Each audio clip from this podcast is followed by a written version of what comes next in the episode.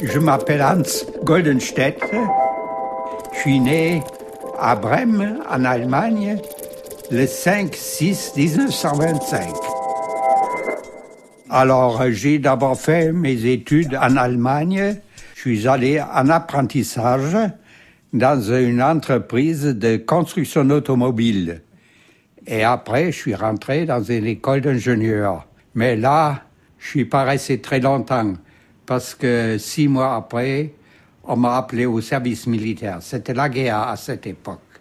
Euh, J'étais appelé au service militaire le 25 août 43.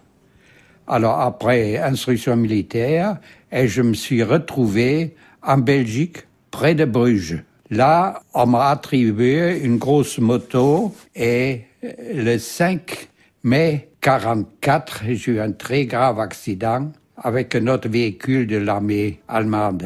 Double fracture du bassin, lésion de la colonne vertébrale. Mais vous savez, Bruges, c'était pas loin de la Manche. Et il sentait qu'il allait arriver quelque chose. Alors il voulait libérer des lits alors donc, j'ai franchi la frontière entre la Belgique et la France par train sanitaire le 5 juin 44. C'est resté dans ma mémoire. C'est que c'était mon anniversaire. Je me suis retrouvé à Tonon-les-Bains, toujours dans un hôpital militaire allemand. Et là, on a été fait prisonnier le 17 août 44 par les maquisards de la Haute-Savoie.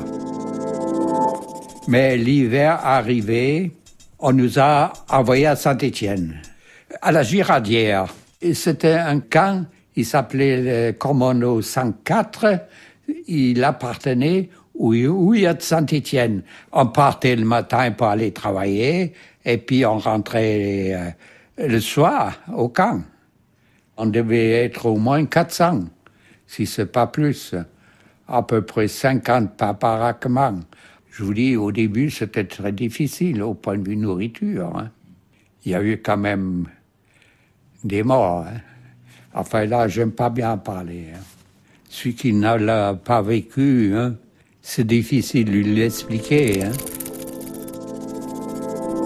Donc, j'ai commencé, j'ai été déclaré inapte pour le fond à cause de mes blessures. Alors là, j'ai travaillé comme manœuvre à l'extérieur, et puis un jour, l'interprète passe par les, barquements pour euh, demander s'il n'y avait pas un spécialiste de bureau d'études. Alors ça, tombé sur moi. Alors je suis rentré en tant que prisonnier de guerre au bureau d'études, en ne parlant pas un seul mot de français. Tout juste merci.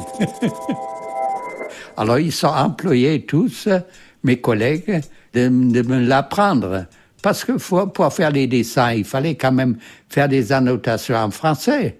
Et puis euh, en 48, début 48, on commençait à parler de notre euh, retour euh, dans nos foyers. Et là, le directeur m'a demandé si j'avais pas envie de rester. Comme ma mule natale était encore en ruine, j'ai accepté. Et puis, j'étais libre. J'ai signé un contrat de, travailleur libre. Alors moi, mon travail, c'était réaliser des engins pour l'exploitation du charbon. Quand j'avais une étude à faire, j'allais d'abord aller voir au fond pour voir dans quelles euh, conditions ça, allait être utilisé. Chaque fois que j'ai descendu au fond, c'était toujours enregistré. Donc, à la fin de ma carrière, j'avais quand même plus de six ans de fond. Bien sûr, j'étais fier de mon métier. Hein. Oui, un peu mon parcours. C'est un vrai roman. Et puis, donc, j'étais libre.